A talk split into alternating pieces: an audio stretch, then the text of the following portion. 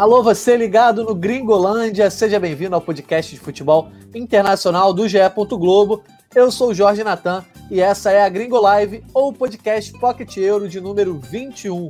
As oitavas já ficaram para trás, agora o assunto serão as quartas de final da Euro 2020. Quem avança para as semifinais? Essa é a pergunta que vamos tentar responder hoje, citando as favoritas e as zebras nessa competição. Para esse podcast de prévia dessas quartas, estão comigo hoje Rodrigo Lois e Pedro Moreno. Fala, Lois. Vamos para a pergunta aí de cara. Só, um, só pode citar uma seleção, tá? Quem é a grande favorita da Euro 2020 hoje?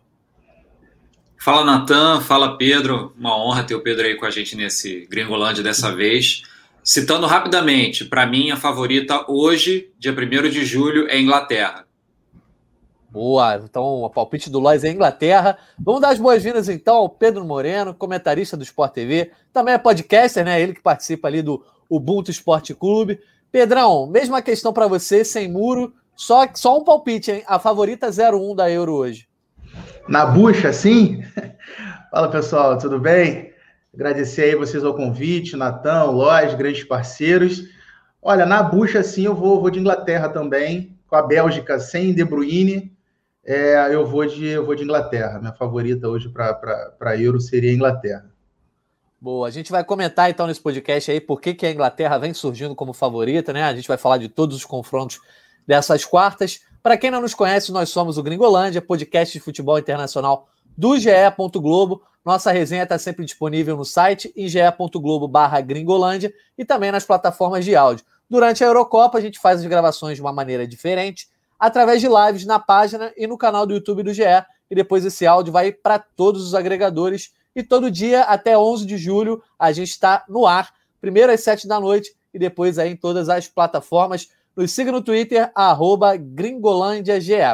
Galera que está ligada aí no nosso chat no YouTube também já pode começar a responder essa pergunta, né? Quem é a grande favorita? A favorita 01 da Euro 2020.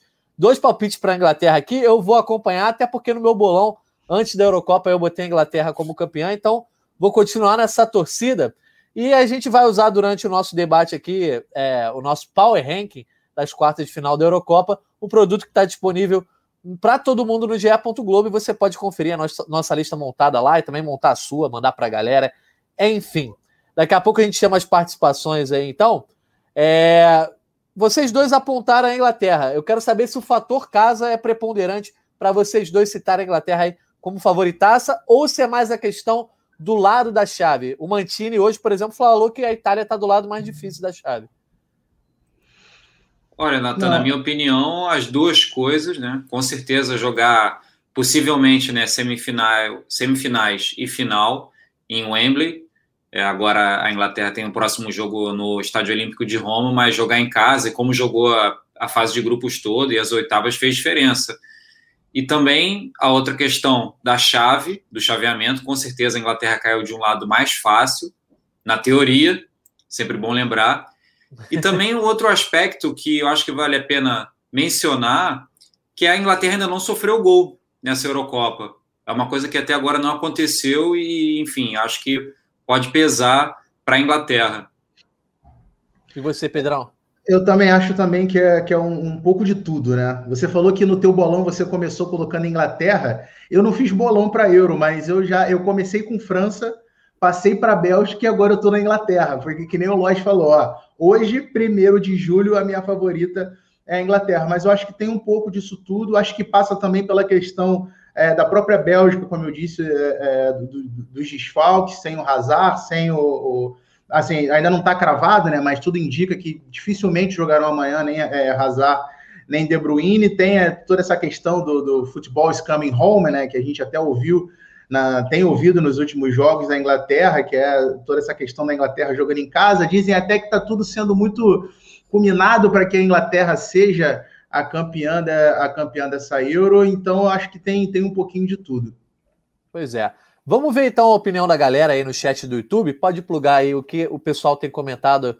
O Janailton dizendo que Bélgica contra Inglaterra final. Ficou meio que em cima do muro ali, botou duas favoritas, né? Mas já deu o palpite da final. Próxima participação. é do Igor Zacarias. Bélgica, com certeza. Tá acreditando então na Bélgica aí, que tá nesse lado difícil. Pega a Itália, pode pegar a Espanha depois de uma semifinal.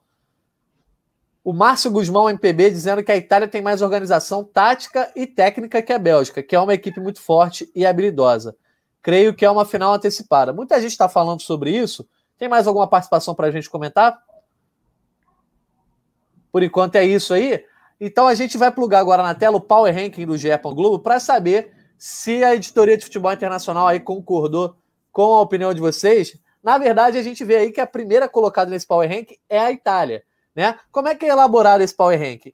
A gente, cada um dos editores de futebol internacional ali é, faz a sua lista e depois a gente atribui os pesos, bota a média, né? E sai essa, essa média aí. Então, eu e o Lodge, por exemplo, a gente participou dessa, dessa lista aí, mas cada um tem a sua divergência pessoal. O Lodge, por exemplo, botou a Inglaterra lá em primeiro. Pedrão, você pode ficar à vontade para cornetar a nossa, a nossa lista aí, já que você não, não tem nada com isso, então fica à vontade para dar aquela cornetada. Quero saber de vocês o seguinte: depois da Inglaterra, na lista de vocês vem a Itália, que é a primeira colocada aí da lista do GE? É, deixa eu só, deixa só voltar ali para eu ver. A, tá. Não, é. A, a, minha, a minha seria, seria hoje a Inglaterra. Em segundo, seria a Itália, a gente levando em conta que a Bélgica vai estar desfalcada do, do, do De Bruyne. Se a gente tivesse o De Bruyne, eu acho que o De Bruyne seria um fator determinante para colocar a Bélgica no segundo lugar na frente da Itália. Mas hoje, é, se a gente for levar em consideração que a Bélgica não vai ter o De Bruyne, como tudo indica que não terá, o meu power ranking também, os três primeiros seriam esses aí. É, seria a Inglaterra, no caso, em primeiro, segundo a Itália, em terceiro a Bélgica. E aí, Lacho? Ah, também manteria assim, eu estava procurando o power ranking que eu enviei, eu coloquei a Itália em primeiro e foi bom para reavaliar e enxergar de novo alguns detalhes, essa questão da defesa também da Inglaterra, desse qual vai ser os, é, digamos assim, o saldo né, desse confronto da Itália com a Bélgica, se vai ter jogador machucado, se não vai. Também depois tem Espanha, né? Em caso de uma possível semifinal, chaveamento mais difícil, então reconsiderei algumas coisas. E acho que no, o top 3 não tem como fugir muito disso, assim, talvez alguém possa citar a Espanha, mas das outras seleções eu não vejo alguém roubando uma posição aí. Pois é, a é, Espanha eu... que está. Pode falar, Pedrão. Não, eu colocaria ali, eu estou vendo que a Espanha está em quinto, eu inverteria também a Espanha com a Dinamarca. Colocaria a Espanha em quarto e a Dinamarca em quinto. Pois é, a Espanha aparece aí atrás da Dinamarca, não sei se pesou o chaveamento, mas vamos falar então seleção a seleção aí, começando lá pela Itália. É, a Inglaterra foi citada aqui por nós três como líder do, do ranking nesse momento, talvez seja a grande favorita por todos esses fatores que a gente já citou. Mas a Itália, é, acho que a Inglaterra ela deu um, um, salto aí quando ela elimina a Alemanha, né? Ela não só dribla a, é, a desconfiança da fase de grupos, como ela acaba aí com esse, esse estigma né, de perder para a Alemanha, enfim, acaba com alguns traumas. E quanto à Itália, ela acho que tem a Eurocopa mais linear, né? Começa muito bem, ganha de adversários realmente que não são tão poderosos, sofre um, um, pouco contra a Áustria, mas apesar de ter sofrido, foi dominante no jogo e na prorrogação conseguiu, depois que fez um gol ali, ela conseguiu encaixar. Acho que a Itália também, pelo conjunto da obra na Eurocopa, acho que ela aparece ali na primeira colocação, né, Lois? É, eu, esse jogo da Itália, assim, foi mais um que eu fiz questão de acompanhar o máximo possível o jogo todo. E, assim, a Itália teve uma produção ofensiva muito grande. É, a vitória não foi tão larga como outras que a gente já viu da Itália nessa Eurocopa, mas assim, é um time muito sólido, muito sólido. É, eu só não coloco a Itália em primeira, na verdade eu mudo, porque eu tinha colocado antes, eu só não coloco ela como a maior favorita por causa do chaveamento e do possível desgaste com confrontos de maior peso, né, por causa do chaveamento, mas de resto, assim, na minha opinião, a Itália tem jogado melhor, é a seleção que tem jogado melhor nessa Eurocopa. O, Pedro, e muita, muito se fala sobre essa Itália, ela vem de mais de 30 jogos de vencibilidade aí desde o segundo semestre ali de 2018, mas muito se fala que não teve grandes testes, né? Que pegou poucas seleções ali do, do top 10, top 20 da, do ranking da FIFA, pegou a Holanda, é, enfrentou Portugal também, eu acho um amistoso, agora não me recordo a outra seleção que enfrentou, e agora diante da Bélgica também vai ter a sua primeira pedreira na Euro, né? Passou pela Áustria, na primeira fase enfrentou, enfrentou é, Suíça, País de Gales e Turquia. O que, que você acha? É, essa Itália, assim, é, é, muito. Eu gosto. Como, primeiro, como grande fã do futebol italiano, desde de moleque, assim, É, eu acho que essa Itália é muito importante a gente analisar todo o contexto do crescimento, desde lá da não classificação para a Copa da Rússia até aqui. A evolução que passa não só é, pelo surgimento de, jovem, de jovens valores, de jovens jogadores, mas também pela forma de jogar. E que é o que a gente está vendo nessa Euro. Uma Itália que é um time super ofensivo, é um time que sabe muito bem o que fazer com a bola. É, a minha grande dúvida para esse jogo contra a Bélgica é como a Itália vai se comportar diante de um adversário que gosta de ter mais a bola. Porque até o momento a gente viu a seleção italiana enfrentando adversários que não, que não se incomodavam em dar a bola para a Itália, para a Itália trabalhar a bola e contra-atacar e jogar nesse, nesse jogo de transição. Então a minha dúvida está exatamente aí: como é que a Itália vai se portar diante de um adversário que provavelmente, mesmo sem ter o De Bruyne, eu imagino a seleção belga é, é, tendo mais a posse de bola amanhã. E aí eu acho que essa é, é, é, a minha grande dúvida. Como é que a Itália vai se comportar sem ter a posse de bola, precisando jogar sem a bola? Mas é um jogaço. Pô, um jogaço. Inclusive, pode botar de novo o Power Ranking aí, Bruno. É, nosso diretor Bruno Mesquita, porque na terceira colocação vem a Bélgica, então a gente pode terminar de falar da Itália, já partindo ali para a Bélgica. Eu vou pegar como gancho aqui é uma aspa que o, uma declaração que o Witzel, né, o Witzel, na verdade, ele deu hoje na entrevista coletiva pré-jogo, ele foi questionado sobre as diferenças aí entre a Itália e a Bélgica, e ele cita que a Bélgica tem jogadores né, mais poderosos para fazer uma diferença na individualidade. Mas, ô Pedro, como você citou lá no começo, sem o De Bruyne, sem o Azar, eu acho que essa diferença de craques, né, de individualidade, pelo menos um ou dois degraus aí a Bélgica dá uma descida, né? A Itália, por mais que não tenha nenhum grande craque, mas substituem aqui, substituem um ali, acho que a queda é menor do que a Bélgica, por exemplo, não tendo é, Hazard e De Bruyne, que é o que parece hoje, aí há cerca de 24 horas do jogo. Não, sem dúvida. E se a gente for pensar do lado da Itália, a tendência é a gente ter um time até melhorado em tese, porque tudo indica que o Chiesa vai ser titular no lugar do Berardi. É um jogador, o Chiesa, na minha opinião, devia até ter, ter começado a Euro como titular, embora o Berardi não, não, não tivesse vindo mal, mas eu acho que pela temporada espetacular que o Chiesa teve na Juventus, merecia estar como titular dessa equipe italiana. Do outro lado da, da equipe da Bélgica, por mais que, que, que a gente tenha no Hazard um jogador que não venha fazendo tanta diferença assim por todas as questões é, físicas e que todo mundo já está cansado de saber, mas é um, é, ele é o capitão do time, é o principal jogador, é o, o, o cara mais experiente ali daquele time em termos de, de, de, de conquistas, em termos de qualidade é, a gente deve ter o Carrasco e o Mertens, né? Entrando no lugar de Hazard e De Bruyne. É, são dois, são dois excelentes jogadores. O Carrasco é um jogador, só que altera muito a característica. O Carrasco é um jogador mais de velocidade do que de dar a dinâmica. E o Mertens em relação ao De Bruyne, aí você muda totalmente. O De Bruyne ele é o cara que ele dita a equipe, ele mexe no ritmo. É, é, é Assim, é um cara que é difícil, é difícil você conseguir substituir no futebol mundial. Na minha opinião, é o melhor jogador do mundo na posição. E aí você vai ter a entrada do Mertens. A gente imagina uma Bélgica amanhã tendo a posse de bola, vai ser um time com mais velocidade, mas é um time que perde sem dúvida a qualidade. Ô Lois, e também eu acho que tem uma pulga atrás da orelha de muita gente que cogitava a Bélgica ser campeã europeia depois da atuação contra Portugal, que por mais que tenha sido uma atuação vitoriosa contra a atual campeã europeia, deixou muito a desejar, ganhou com uma, um gol ali numa jogada individual do Torgan Hazard, acho que até com uma mãozinha do Rui Patrício.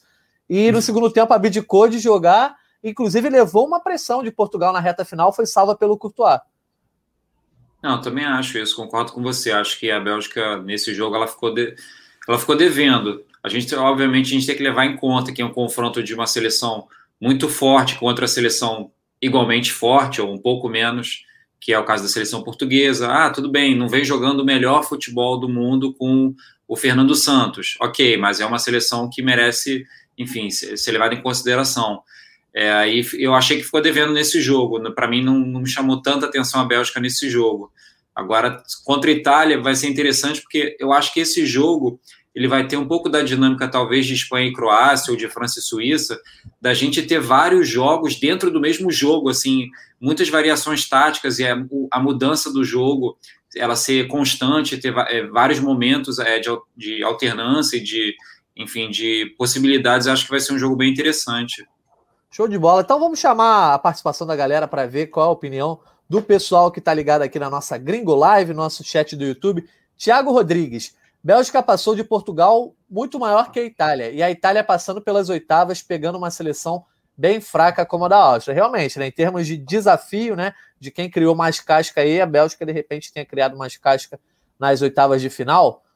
O Felipe Lipe bota ali várias bandeirinhas da Itália, né? Itália, Itália, Itália está na torcida aí pelos italianos. Pedro Lara Miranda, Espanha contra a Suíça, passa a Suíça. Inglaterra contra a Ucrânia, passa a Inglaterra. Dinamarca e República Tcheca, passa Dinamarca. E Bélgica contra Itália, passa a Bélgica. Já deu aí os palpites inteiros. Lá na reta final da live, a gente também vai brincar de palpitar aqui no nosso mata-mata. Pode botar o Power Ranking de novo aí, Bruno Mesquita, para a gente ver qual a próxima seleção que a gente vai analisar no nosso ranking.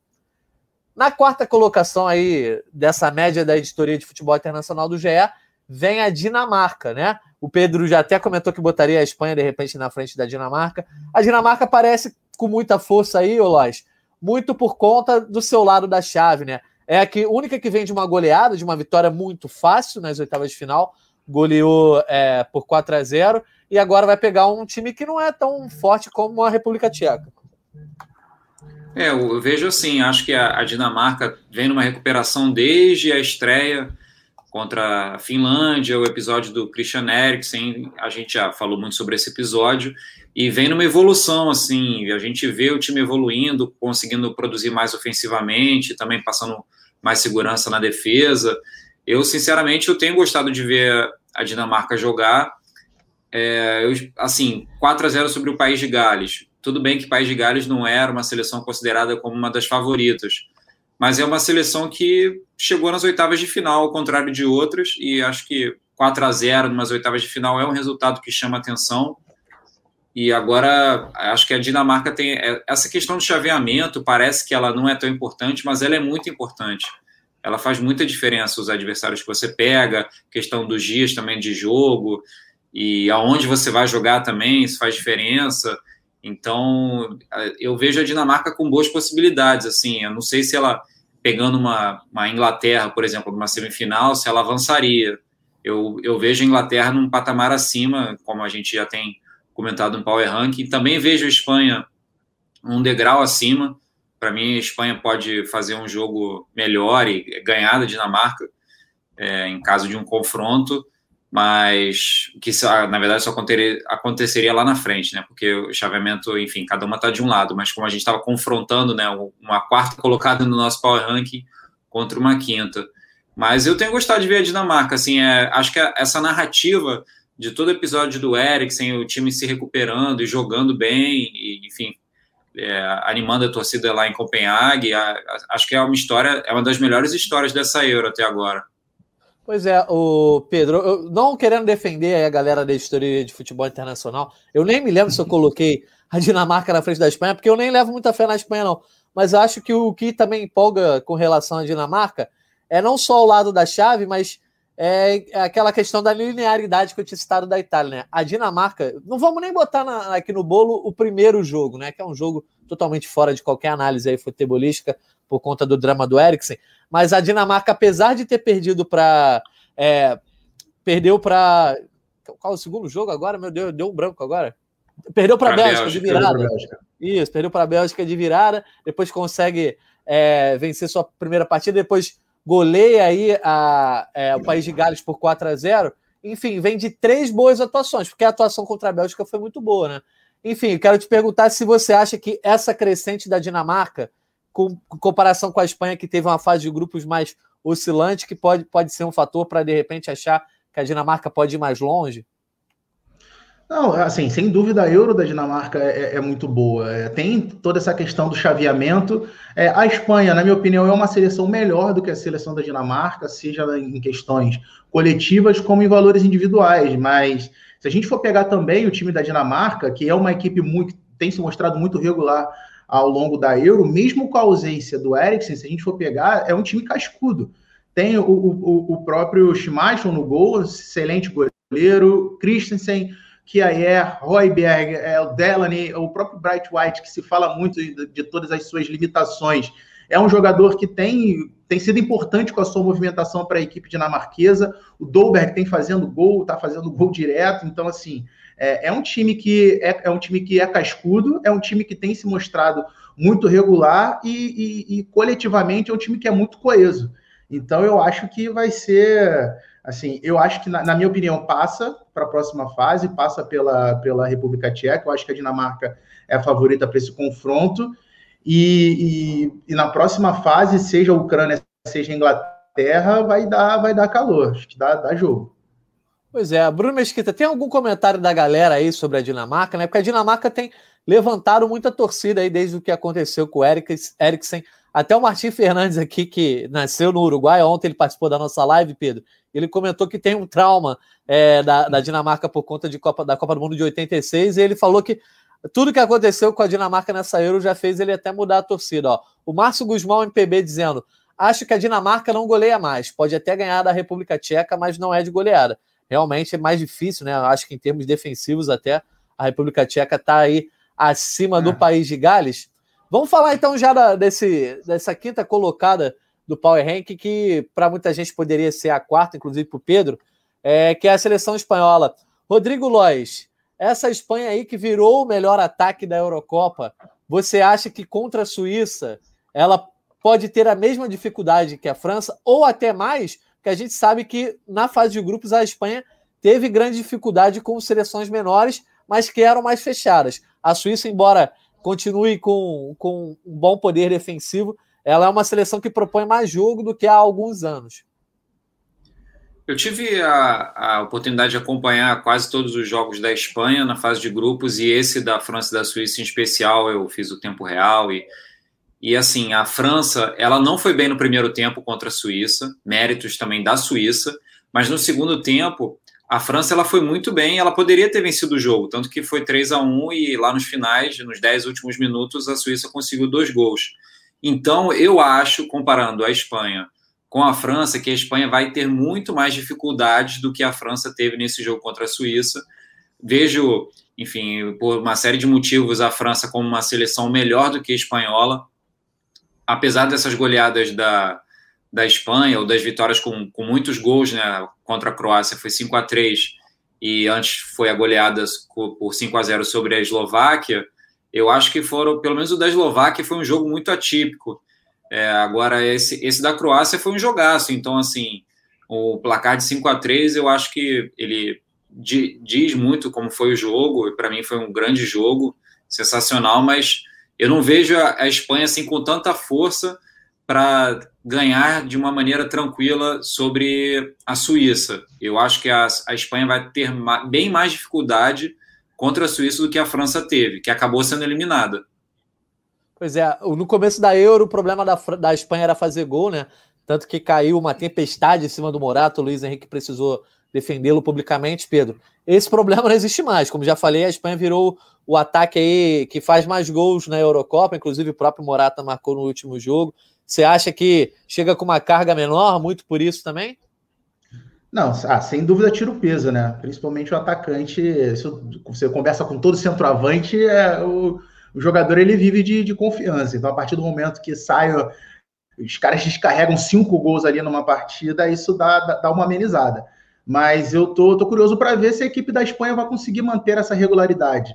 É, ficou ali é, é, é estigmatizado pelo time da posse de bola, posse de bola, mas com dificuldade é, de conseguir encontrar a profundidade de seus atacantes, de conseguir ser mais agressivo. Conseguiu muito bem contra a Croácia, mas vai enfrentar uma equipe que historicamente tem o seu forte é, é, a defesa, o time da Suíça é uma equipe que se defende muito bem, porém, não é só uma equipe que se defende muito bem, isso ficou muito provado na partida contra a França, tem jogadores de frente ali também de muita qualidade, é, na velocidade do, do, do na velocidade do Shaqiri, o Seferovic também um atacante é, fazedor de gols, então é, também espero uma partida difícil para a seleção espanhola, mas acho que a seleção da Espanha tem tem favoritismo e, e, total condição de conseguir avançar. Eu acho que a partida contra a França, é, a, a, França e a Suíça, acho que envolveu é, muito mais coisa além do campo, né? A gente até acompanhou aí nos últimos dias o extra-campo, foi até no, no próprio Globoesporte.com foi noticiado hoje todas as questões extra-campo que é, é envolveram essa participação da França na Eurocopa. E o jogo entre, entre Espanha e Croácia, A, a Espanha teve aquele gol bizarro, é, é o, a falha do Nai Simon no recuo do Pedri, mas, de, mas a Espanha naquele momento já era melhor no jogo e depois conseguiu construir uma vitória relativamente fácil. Só que vacilou, o time desligou e ali na reta final acabou permitindo com que a Croácia, de maneira é, até heróica, de certa forma, conseguisse buscar esse empate, mas na volta, na prorrogação, já conseguiu matar o jogo novamente, já conseguiu ser dona do jogo. Então é mais um jogo onde a gente imagina a seleção espanhola com a posse de bola, vai gerar o jogo o tempo todo, vai gerar a bola de um lado para o outro. E agora a questão é, vai conseguir penetrar na defesa suíça? Eu acho que a grande, a grande questão está aí. A graça do jogo vai passar por aí. Verdade. Vamos ver qual é a opinião da galera também sobre a Espanha, sobre a Dinamarca, sobre esse essa meiuca do Power Rank. Salvador Gama, já dando aí os palpites também, ó. Espanha 1x0 na Suíça, Itália 2x1 na Bélgica, Dinamarca 2x1 na República Tcheca e Inglaterra 2x0 na Ucrânia. Próxima participação aí é de quem? Do Márcio Guzmão MPB.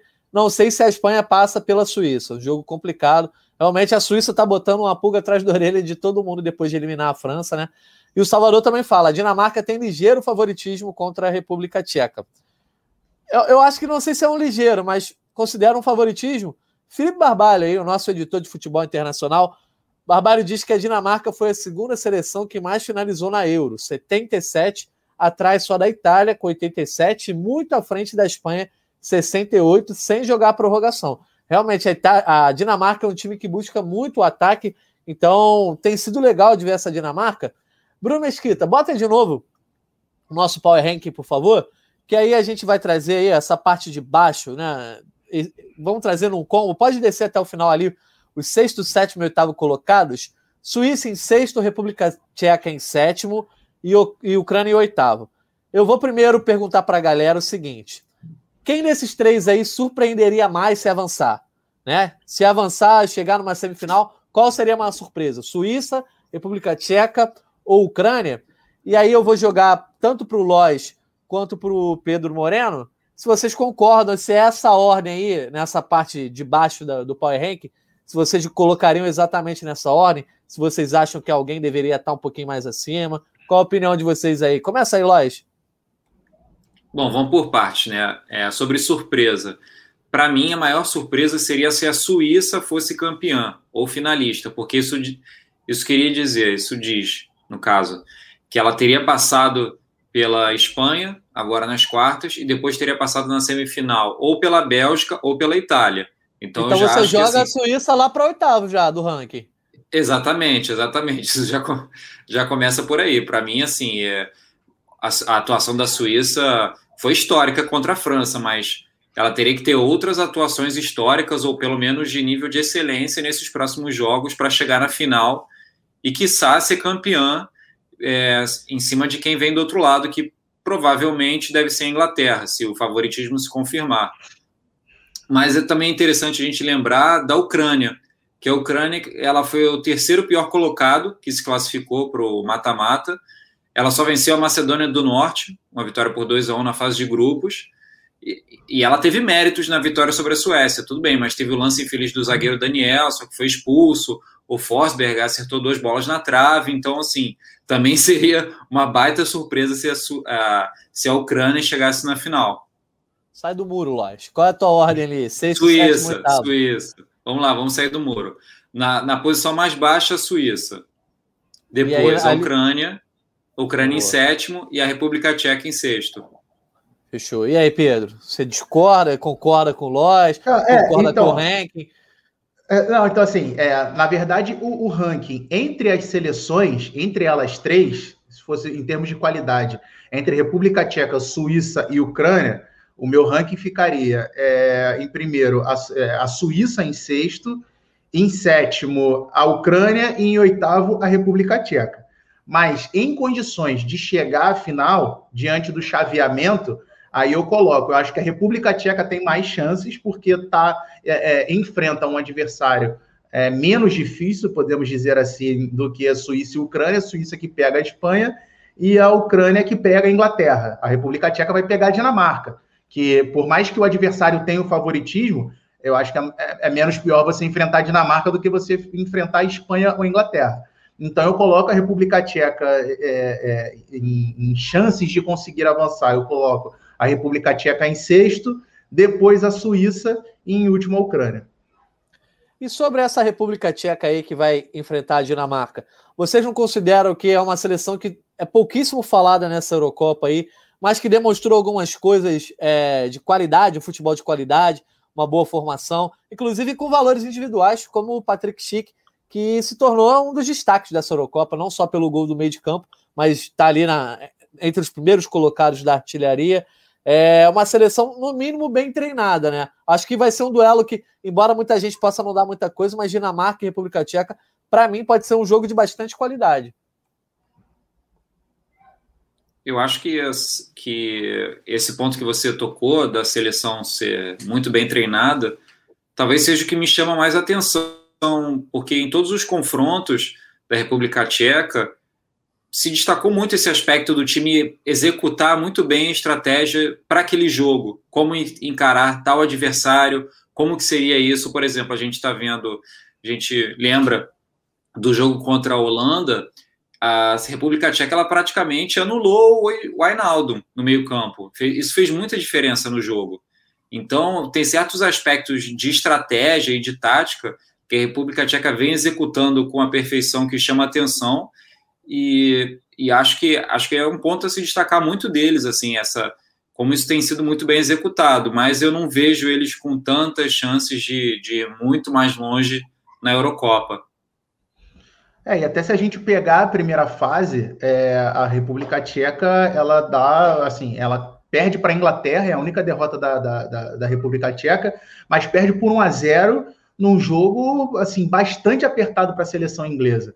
É, empata em 1 a 1 com a Croácia, por mais que a Croácia é, a gente tenha visto um declínio da Croácia muito grande em relação ao que a gente viu na Copa de 2018, mas ainda assim é uma seleção com muita qualidade, uma seleção atual vice-campeã do mundo. E a República Tcheca ainda assim fez um jogo muito difícil, venceu com autoridade a Escócia e contra a Holanda foi aquilo que a gente viu, um time extremamente organizado, joga ali num 4-1, 4-1 se defendendo, mas um time é, com as linhas muito próximas, dando pouquíssimo espaço para o adversário, e ali, de fato, na frente, o Chique fazendo toda a diferença nessa, nessa Eurocopa, jogador do Bayer Leverkusen, aparecendo muito bem. Então, assim, é, foi o que a gente falou. A Dinamarca tem o favoritismo? Tem. Mas isso longe de você da gente tirar a República, as chances da República Tcheca de conseguir avançar. Boa. Essa parte de baixo da tabela aí, a galera tá achando o quê no nosso chat do YouTube? A gente, na nossa Gringo Live, participação aí do Francisco Nunes. Francisco Nunes. Salve, meus amigos. Boa noite. Se a Ucrânia passar, vai surpreender muito, pois não tem um elenco recheado de bons jogadores. Realmente, em termos de peças, né, acho que a Ucrânia é que tem menos peças de destaque. Talvez o Zinchenko seja o único cara ali acima da média, né? Márcio Guzmão, MPB. Ucrânia, a grande zebra da Euro. Tá, então, tá concordando aí que, de repente, pode ser a seleção do, do último lugar do Power Ranking. Vamos só tem dar a última passada. Pode falar, Pedro. Não, é que a Ucrânia também tem, tem o próprio Yarmolenko, o Yaremchuk também, que está fazendo uma boa, uma boa Euro, mas de fato, em termos individuais, é um time é, é inferior, principalmente se a gente for levar em consideração a Suíça. Pois é, aqueles caras para resolverem o jogo, né? O Zinchenko jogou muita bola aí nesse último jogo. Antes, eu acho que o Yaremchuk era, e o Yarmolenko era até os destaques, né? Principalmente o Yaremchuk fazendo uma grande Euro. Mas de repente o Zinchenko, acho que é o único cara que é aquele que tem que falar, pô, tem que marcar esse cara aí de outro jeito, que ele pode resolver. Última passada, então, no nosso Power Rank, só para a gente deixar na mente da galera. Depois, quem estiver vendo aí, vai lá no GE. Globo, monta a sua lista também e manda para a galera. Pode subir ali, Bruno Mesquita. Primeira colocada na opinião aí dos especialistas de futebol internacional do GE. Globo. Vem a Itália, depois vem a Inglaterra na segunda colocação, seguida pela Bélgica, Dinamarca fechando o top 4. A Espanha em quinto, Suíça em sexto, República Tcheca em sétimo, em oitava a Ucrânia. Então, galera que tá ligada no chat aí, ó, vai lá no ge Globo, na home de futebol internacional, tá lá bem destacada, você clica no link, monta a sua lista, já compartilha nas redes sociais para cornetar essa galera do Fute Inter aí do GE. Globo. Vamos então agora falar de quartas de final, dos confrontos em si, né? Depois de analisar tudo que as seleções fizeram, o que podem fazer, vamos falar agora de jogo por jogo. Primeiro, pluga aí então a tabela da Euro 2020 o Bruno Mesquita, para a gente poder passar aquela agendinha, já que amanhã a Euro 2020 volta para nossa tela, para nossa televisão, para os debates, para todos os locais, porque é dia de jogo. Na tabela da Euro 2020, a gente vai conferir tanto os, onde serão jogadas as partidas, o horário, enfim, eu vou dando aqui a informação da transmissão. Vocês já estão vendo aí, ó. Primeiro, o jogo que aparece ali, Bélgica contra Itália. Esse jogo é sexta-feira, quatro da tarde, tá? Jogo que vai ser transmitido não só pelo Sport TV, mas pela TV Globo e pelo GE. Globo também, com sinal aberto, ao vivo, de graça. Quatro da tarde, então, esse jogaço aí, o mais esperado dessas quartas de final. E aí, na sexta também, só que mais cedo, na hora do almoço, uma da tarde, Suíça contra Espanha em São Petersburgo, jogo que você também assiste ao vivo no Sport TV. No sábado aí, sabadão também, com dois jogos da Euro 2020, a gente começa com República Tcheca e Dinamarca, uma da tarde, lá em Baku, jogo que também vai ter sinal aberto no GE. Globo, além de a transmissão ao vivo no Sport TV. E aí a gente fecha as quartas de final da Euro com Ucrânia e Inglaterra, quatro da tarde, em Roma, transmissão ao vivo também no Sport TV. Tá dada a agenda aí. E já que a gente está na véspera aí de dois jogões que vão abrir essas quartas de final na sexta-feira, vamos trazer as notícias desses confrontos. Vamos começar então com informações de Bélgica contra Itália, que vai ser lá em Munique. E quem traz essas informações é a Renata Raiborn, produtora da TV Globo em Londres, que está na cobertura aí da Eurocopa. Fala aí, Renata, o que, que você traz para gente? Boa noite, amigos Gringolândia. Olha, super tarde aqui em Munique já. O dia foi cansativo, muita coisa acontecendo, porque amanhã tem jogaço, né? Quartas de final, Bélgica e Itália. E hoje passamos o dia na Arena de Munique, lá no estádio onde vai acontecer a partida amanhã. Dia importante tanto para a seleção italiana quanto para a seleção belga. A seleção da Itália treinou hoje de manhã lá na Itália, veio para cá, treinou de novo na Arena de Munique. A gente acompanhou o treino Vimos que Chiellini está pronto para jogar. Hoje ele falou na coletiva também que só depende do Roberto Mantini para estar tá em campo amanhã com a seleção da Itália. Ele que estava fora desde a segunda rodada da competição por conta de lesão. Então vai depender aí do Mantini que vai ter que quebrar a cabeça para escalar esse time principal. Do lado da Bélgica, De Bruyne e Azar não treinaram. Então devem ser um desfalque, mais o técnico Roberto Martinez disse que tudo depende de como eles vão acordar amanhã, né? Deixou ali um suspense. Então, amigos, amanhã tem jogaço. E olha, eu já falei aqui, falei ontem que eu não vou dar palpite para esse jogo. Não me perguntem, não me liguem, não mandem WhatsApp. Essa eu deixo com vocês. Mas eu confesso que estou torcendo para a Itália. Vamos ver se Lukaku, né, vai deixar a Itália seguir, porque Lukaku é homem de gol, né, gente? É isso. Fico por aqui. Uma boa noite para vocês e bom programa. Valeu, Renata. Ela deixou a pergunta, então, dos nossos palpites, quem a gente vai, quem a gente acha que vai avançar. Então pode botar na tela aí, Bruno Mesquita, o mata-mata, que está aí disponível também no GE. Globo, para todo mundo fazer o seu palpite, traçar o caminho até o Wembley no dia 11 de julho ali, e depois compartilhar para toda a galera. A gente sempre usa essa ferramenta aqui para dar a nossa palpitada e quero que a galera ligada no chat do YouTube também mande para nós aí qual vai ser, quem serão os times que vão avançar para as semifinais e também vão chegar até a grande final em Wembley. Pode plugar aí o mata-mata, Bruno? Primeiro vamos, vamos ver a participação da galera. O Gabriel Paiva, Belfort. Bélgica passa com dois gols de Lukaku. Já deu o serviço completo aí, até dizendo quem vai fazer os gols da Bélgica. E ele também falou que a Espanha passa com um de isco. Rapaz. Mas, olha,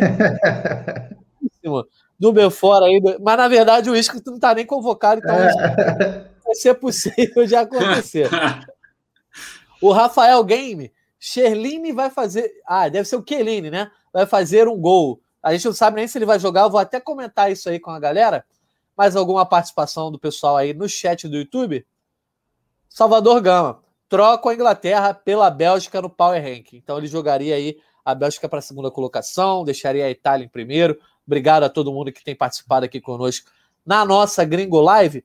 Pode botar na tela aí, então o mata-mata para a gente começar a brincar aí com os nossos palpites. Esse é o produto que está disponível no GE. Globo. E aí você pode montar né, os confrontos das quartas de final para ver quem passa para as semi. Vamos começar então falando desse, desse Bélgica e Itália aí, Pedro, o, o Lois.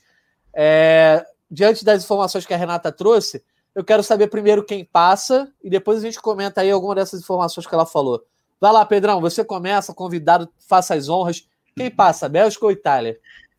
Ah, eu vou, eu, eu vou deixar o, o, lado afetivo falar mais alto. Vou, vou deixar, vou, vou passar a Itália. Passa a Itália. Boa. E aí, Lois? Eu concordo com o Pedro, não pelo lado afetivo, mas por achar que a Itália passa mesmo. Acho que o Roberto Martinez falar que, que vai esperar mais um dia, porque assim, hoje, obviamente, o, se for, o jogo fosse hoje, o Hazard e o De Bruyne não teriam condições de jogo. Eu não sei se em 24 horas essa evolução deles vai ser tão grande. Se eu não me engano, ele falou que a, a situação do De Bruyne é um pouco mais complexa, porque é uma questão de ligamento. Então, acho que envolve, é uma decisão que ela envolve outras considerações, de repente, depois a, a sequência dele no ano, a, a volta para o Manchester City, não sei qual a extensão do problema dele, então eu acho que vai dar Itália. É. A gente pode trocar também a, na, na, na, frase do Roberto Martins, a gente pode trocar, estou, vou esperar mais um dia por trocar um dia por milagre, né? Vou esperar por um milagre, porque é, é o que ele tá, tá esperando para conseguir ter os dois em campo. É, ele só não quer confirmar que não vai poder ter. O, o Lois, na verdade, ele diz que a situação do Hazard para amanhã é até mais difícil. Eu acho que a questão, quando ele fala do, do De Bruyne, questão de ligamento, acho que ele está fazendo uma referência indireta a, a, um protocolo que hoje em dia não se usa muito mais, que é aquela questão de infiltração, né? Aquela coisa de hum. disfarçar uma dor, enfim, não, não sei exatamente é, como o De Bruyne teria condição de jogo, mas ele meio que deixa no ar já que o Hazard não vai jogar. Mas enfim, aproveitando essas duas informações aí, já falou sobre como seriam importantes as ausências de De Bruyne e de Hazard para a Bélgica. Mas do outro lado, tem uma dúvida também. Primeiro, que o Chiesa deve ganhar a vaga do Berardi, como o Pedro Moreno já comentou mais cedo mas parece que a imprensa italiana está dizendo que o Roberto Mantini está pensando em não colocar o Chiellini em campo, porque o Chiellini, por mais que esteja recuperado, perdeu o ritmo de jogo, é mais velho e ele está preocupado com as arrancadas do Lukaku. Vocês dois aí, se fossem o comandante da Azurra, botariam o Chiellini para ganhar na experiência ou vocês iriam ali mantendo a, a zaga que vem jogando? É, eu, eu Assim, é muito difícil você barrar o Chiellini, né, cara? Porque, assim, é, é, é, muito mais do que um grande jogador, é um grande símbolo. Só que, assim, a gente tem que pensar também que a zaga da Itália em si, ela é ela é formada por Bonucci e Chiellini, ela é uma zaga super experiente, mas é uma zaga pesada. É, não que o Acerbi também seja um jogador de muita velocidade, mas é, é, é, seria uma zaga pesada de qualquer jeito, só que o Chiellini, ele sendo mais pesado e é, perdendo um pouquinho desse, é, desse tempo de jogo que no alto rendimento, uma diferença de dois jogos, de, um, um, jogo sem jogar, dois, três dias sem treinar, sem atuar, isso é uma diferença muito grande. É, é uma situação muito difícil, mas eu, eu, eu iria com Kelini, eu iria com Kelini Bonucci para esse jogo, pelo menos de início, numa situação assim de jogo de você de repente perceber que o jogador está com muita dificuldade de movimentação, ou se no setor dele é o setor onde os espaços estão sendo criados para a equipe adversária, é uma situação de você alterar. Mas por toda a liderança, por tudo que representa o Giorgio Chiellini, eu começaria com ele no time titular. E aí, Lois? Eu faria diferente. Eu acho que eu manteria o time como está. Eu não tentaria mexer, não. Eu fiquei pensando agora naquela situação hipotética joga, lança o jogador, aí com 10 minutos de jogo ele sofre uma lesão muscular, ou 15 minutos de jogo sofre uma lesão muscular, que a gente vira e mexe e vê acontecendo. Eu prefiro manter o time como está, com a zaga que está agora. Concordo totalmente com os argumentos do Pedro, mas eu preferiria mesmo assim manter o time que vem jogando e o Chiellini, se for necessário entrar ao longo do jogo e entrar só se for realmente necessário, assim, para você reconfigurar a defesa, montar um outro esquema. Não acho que teria que ser uma atuação individual muito ruim para ele entrar no lugar dessa pessoa ao longo do jogo, assim, a, a questão de desempenho, né? É, e não de uma, de uma questão maior de, de tática ou tentar colocar três zagueiros ou fazer uma coisa diferente. Pois é, é só, só, Pode falar, pode falar, Pedro. Só lembrando, Natan, que assim, a, a, questão do, do Kelini é diferente das outras, porque não seria uma situação de sacrifício. Ele, em tese, ao que tudo indica, ele estaria 100%, treinou hoje normalmente, e estaria 100% para o jogo amanhã. é, a, a, opinião que eu dei anteriormente é tendo em vista que o Kelini está 100% para jogar, que a única questão ali que, que, que, que pega seria a questão do ritmo de jogo, porque por ele ter ficado de fora do jogo passado. Mas, ao que tudo indica, ele não está indo para o sacrifício, como seria, por exemplo, o caso de a, amanhã o, o De Bruyne ir para o jogo. O De Bruyne, se for para o jogo amanhã, ele vai para o sacrifício. Ao que tudo indica, não é a situação do Kelini. Então, assim, o, o Kelini estando 100% para jogar, eu iria com ele. Mas se fosse uma situação de sacrifício, o jogador está 80%, aí eu concordo com nós. Aí eu não, não, não mexeria na equipe. Pô, é, o Chiellini que sofreu uma lesão aí no, na primeira rodada ainda, né? É, no primeiro confronto da Itália, vem se recuperando. É justamente isso que o Pedro falou, a Itália não quis botá-lo no sacrifício, nem contra a Áustria aí. Então, mas o que a imprensa italiana diz é que o Mantini tem medo dessa falta de ritmo de jogo logo diante do Lukaku, né? E o problema é que é o Lukaku. Se fosse o Zé Ninguém ali, eu acho que eles iam de Chiellini. Mas, mas vamos então partir para a próxima partida aí desse lado esquerdo da chave, que é o, o lado mais difícil, na opinião até do, do, técnico Roberto Mantini. E antes da gente dar o nosso palpite para Espanha e Suíça, vamos chamar o Gustavo Rothstein, também é produtor da TV Globo, está lá na cobertura da Eurocopa em loco, para ele trazer as informações desse jogão. Fala aí, Rothstein. Fala aí, pessoal do Gringolândia. Estou aqui em São Petersburgo, na Rússia. Estou gravando esse vídeo, ó, quase meia-noite, mas olha como é que tá o céu aqui, ó. Aqui no, nessa época do ano não escurece nunca. Então, estou aqui para acompanhar amanhã o jogo entre Suíça e Espanha, né? A Suíça, grande surpresa da Eurocopa até agora. Surpresa, mas promete ir para cima da Espanha, com aquela defesa forte que a gente conhece, mas também com um ataque muito efetivo, né? A Suíça não vai ter um dos seus grandes jogadores, principais jogadores, que é o Chaka, que vai cumprir suspensão mas está confiante mesmo assim. A Espanha também, confiança não, não falta. Hoje na coletiva o técnico Luiz Henrique foi perguntado se ele tinha visto algum time melhor que a Espanha nessa Euro, Eurocopa, ele disse que não, simplesmente que não viu. E está muito confiante também, segundo ele, na, na questão física, na força física da Espanha para suportar é, mais aí, talvez até 120 minutos de futebol. Mas de qualquer maneira, apesar da Espanha ser muito muito, uma seleção muito mais tradicional, né? Eu imagino que teremos um jogo amanhã bem equilibrado, com dois times muito competitivos. Tá bom? Eu conto mais aí tudo para vocês nos próximos dias, nas próximas horas. Vou ficando por aqui. Uma boa noite aqui da Rússia, uma noite que já praticamente manhã também. Valeu, um abraço. Obrigado, Hotstein. Então, repassando aí é, para vocês, depois dessa, desse giro lá por São Petersburgo, né? Foi palco da Copa do Mundo de 2018. A gente já comentou um pouco sobre Espanha, sobre Suíça, sobre a dificuldade que a Espanha pode ter. Pode plugar o mata-mata na tela de novo aí, nosso diretor Bruno Mesquita, que agora chegou a hora também de palpitar sobre esse jogo. Rodrigo Lois, muito falou, a Espanha pode fazer isso, a Suíça pode fazer aquilo, mas eu quero saber de palpite. Quem é, quem é que vai passar, Suíça ou Espanha? Verdade, Natan. Acho que a gente já falou muito já de Espanha e Suíça. Eu vou ser bem direto. Eu acho que a Espanha ganha. Não acho que ganha por um placar muito muito grande. Eu acredito numa vitória de 1 a 0 ou 2 a 1. Boa. E você, Pedrão? Vai, vai, vai apostar na Espanha ou vai me botar no moto de Minerva aí? Não, não, tô nessa. Tô, tô com nós. Também acho que a Espanha passa, mas acho o jogo apertadíssimo. Acho que também por se fosse para chutar um placar aí também seria por vantagem mínima. É, a, a, Espanha parece que assim encontrando exatamente na juventude de jogadores como Ferran Torres, como Pedro, é, os jogadores que vão vir a, a, a, que podem desequilibrar nesse jogo, né?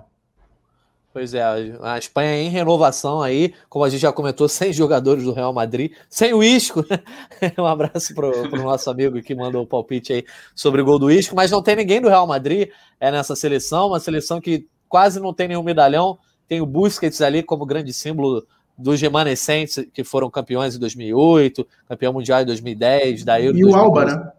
É, e o Jordi Alba já nessa é, geração mais nova, né? De 2012 ele já estava, lá em 2008 ainda não era. Ainda. É. Realmente mudou muita coisa nessa Espanha aí nos últimos anos, um trabalho conturbado, mas parece ter se encontrado então aí nossos especialistas Pedro Moreno e Rodrigo Lodge colocando a Espanha nas oitavas de final. Vamos então para o outro lado ali, Ucrânia contra Inglaterra. Vocês dois colocaram a Inglaterra como favoritas e eu concordei como favorita ao título, então acredito que nesse jogo aí a Inglaterra vai passar, né, Pedro? Cara, se der qualquer outra coisa diferente, é assim, vai ser o, a, mais um episódio histórico, mais um advento histórico dessa Eurocopa. Não dá pra gente. Eu, pelo menos, não consigo imaginar a Inglaterra ficando de fora dessa semifinal. E aí, o Lois?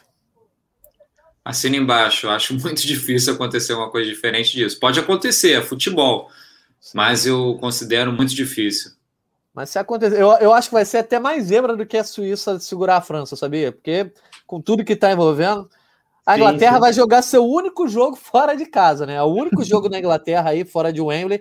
Se não tiver capacidade para vencer esse jogo aí, é porque a Inglaterra tá fadada aí a ser o quase para sempre, né? Vocês querem comentar alguma coisa sobre esse fantasma inglês aí? Desde 66. Quero comentar, quero comentar que agora você deu a famosa zicada na Inglaterra, né? Lembrou que é o único jogo fora então a chance de ter zicado nesse momento é enorme. Não, mas eu não posso zicar, não, Pedro, porque o meu, meu bolão aí, eu botei a Inglaterra, eu quero tirar essa onda sozinho. Não, mas eu acho que pode ser uma é, é, essa pressão em torno de jogar, assim, é óbvio que jogar em casa é melhor, mas até vídeo que a gente viu em 2014 aqui na Copa do Mundo, é claro que é uma competição menor do que a Copa do Mundo, a Eurocopa, mas ainda assim é uma, é uma competição de, de grande importância no futebol mundial. É, mas eu acho que pode ser sim uma, um, um fator de pressão. É, jogar em casa o, o tempo todo e, e, essa cobrança. Assim, hoje, a principalmente após a eliminação, é, é, é, a vitória em cima da Alemanha, que não foi uma partida maravilhosa, fantástica da, da equipe inglesa, mas foi uma vitória é, com autoridade em cima de uma das grandes seleções do futebol mundial, eu acho que hoje a, a, a, o torcedor inglês está absolutamente inflamado com essa possibilidade da Inglaterra ser hoje talvez a grande favorita para a conquista da Eurocopa. Então, acho que essa expectativa pode ser um, um, fator de pode, pode vir a ser um fator de pressão, sim. Pois é, sempre é legal, Pedro, só para complementar. Aí... Pode falar, Lógico, pode falar. Posso só complementar? Uma coisa que o Pedro falou dos torcedores, que é engraçado de lembrar das imagens dos torcedores comemorando em Wembley, aquela festa deles nas arquibancadas, foi um negócio muito legal, muito legal. Deu, deu uma saudade do Maraca, nossa senhora. então, para a gente fechar aí, então, para a gente arrematar essas quartas de final, República Tcheca contra a Dinamarca, quem é que passa, Lois? Dinamarca, para manter viva a narrativa da, da seleção ganhar a Eurocopa em homenagem ao Eriksen. E aí, Pedrão? Ah, não, passa a Dinamarca pela narrativa que o Lodge falou e por ser uma, uma equipe, na minha opinião, melhor do que a República Tcheca. Mas também acho que vai ser jogo apertado e, diferentemente dos outros resultados, na minha opinião, não será zebra se a República Tcheca vier a passar. Boa, tá certo. Então, só para a gente não deixar de completar o mata-mata, a gente só vai ali dizer quem vai chegar até a final, quem vai ser o campeão, sem muito comentário, sem muita análise. Vamos começar então por Inglaterra e Dinamarca? Pedro, quem passa dessa semifinal aí? Inglaterra. Boa. E Lógico, concorda? Sim, positivo. Boa, então bota a Inglaterra aí na final, chegando ao Wembley de novo, né? Na semifinal já seria o Wembley, é a grande final no dia 11 de julho. Contra quem é essa decisão aí, Rodrigo Lois? Itália ou Espanha? Itália, Itália. Pedro Moreno, e agora? Itália, Itália. Boa. Hoje está ótimo, estamos só na unanimidade aqui. Itália contra a Inglaterra, que também foi a minha final do bolão, tá? O resto a gente esquece. Negócio de primeiro colocar em grupo, que eu, isso aí eu errei um monte. Mas a final pode ser que eu botei no bolão. Quero saber de vocês aí. Vamos começar então pelo nosso convidado, Pedro Moreno, quem é que leva o título da Euro 2020 nessa grande decisão aí entre Itália e Inglaterra? Inglaterra. Inglaterra acho que vai ficar com caneco. Lógico. Confirmado também? Não, vou te botar para dar o voto de Minerva, Natal. Vou votar a Itália. Olha aí, então vou ter que desempatar aqui pela primeira vez hoje. Ah, eu vou de Inglaterra também, vou, vou concordar com o Pedro Moreno. Acho que nessa decisão. Tudo bem que esse drama da Inglaterra aí não é a cara da Inglaterra também, mas Acho que dessa vez vai conseguir entrar para a história, ganhar sua primeira Eurocopa, justamente com todo esse clima, né? Ainda vencendo uma campeã mundial como a Itália. Seria uma grande história. Então, para a gente encerrar, vamos botar a participação da galera aí para ver o que o pessoal opinou sobre todo, tudo, todas essas nossas análises sobre esse mata-mata, quem avança, quem não avança. Felipe Barbalho, vamos fazer um corte dessa gringo live com a zicada involuntária do Natan na Inglaterra. Mas pelo amor de Deus, não faz isso, cara. Eu estou torcendo para a Inglaterra, meu bolão depende disso. Jamais quis zicar. Próxima participação aí é do Belfort Gabriel Paiva. Gostei do seu palpite de Dinamarca e República Tcheca. Beleza, o palpite aí, a gente está apostando na Dinamarca, mas o, o Pedro Moreno disse que não é zebra se a República Tcheca passar. Márcio Guzmão, vai ser jogão, 3 a 2 Dinamarca contra a República Tcheca. É o que eu mais quero também, né? A gente quer ver gol, sempre bastante gol, uma média de gols boas aí nessa, nessa Eurocopa. Francisco Nunes, Inglaterra será campeã, mas a Bélgica vai passar. Então ele acha que a Bélgica passa da Itália, de repente numa decisão aí Bélgica contra a Inglaterra, né? Próxima participação, Salvador Gama, Itália campeã. Concordou então aí com o Rodrigo Lois, achando que a Itália pode ter chance de título. Então a gente fecha aí essa nossa live de número 21. Amanhã já tem de novo Eurocopa. Tem jogo rolando, duas partidas, 13 horas Suíça contra Espanha em São Petersburgo. 4 da tarde, Bélgica contra Itália em Munique, jogo no Sport TV, na TV Globo e no GE. Globo, ao vivaço. E no sábado, uma da tarde, República Tcheca contra a Dinamarca, em Baku, também com sinal aberto no GE. Globo. E fechando as quartas de final, Ucrânia contra Inglaterra em Roma às quatro da tarde.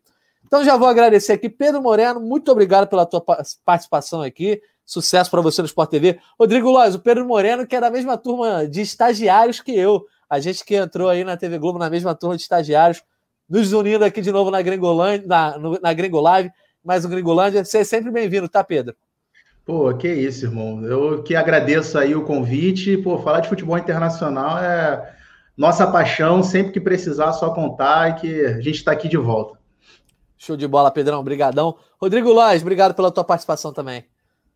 Valeu, Natan. Valeu, Pedro. Sempre uma honra poder trocar uma ideia com você. E também agradecer a todo mundo que participou da live. Muito legal ter muita participação, a galera palpitando, comentando sobre os jogos. Isso é fundamental e não deixem de participar e de acompanhar os jogos agora da Euro, que vai continuar nessa sexta-feira. Pois é, muito obrigado a todo mundo que mandou bastante mensagem no nosso chat. A live bombou, o chat bombou. Amanhã tem mais Gringo Live, tá? Sete horas da noite a gente volta aqui para comentar esse Suíça e Espanha, Bélgica contra Itália, a Euro 2020 afunilando. E a gente continua aí todo dia ao vivo às sete da noite e depois podcast pintando nos agregadores. Lembrando que a nossa live teve coordenação e edição de Daniel Falcão e esse podcast tem edição de Bruno Mesquita, coordenação de Rafael Barros e gerência de André Amaral. Amanhã estamos de volta, hein? E a Euro também, dois jogões ao vivo no Sport TV e também tem Bélgica contra a Itália na TV Globo e no GE. Globo. Um abraço, galera, um abraço e até a próxima.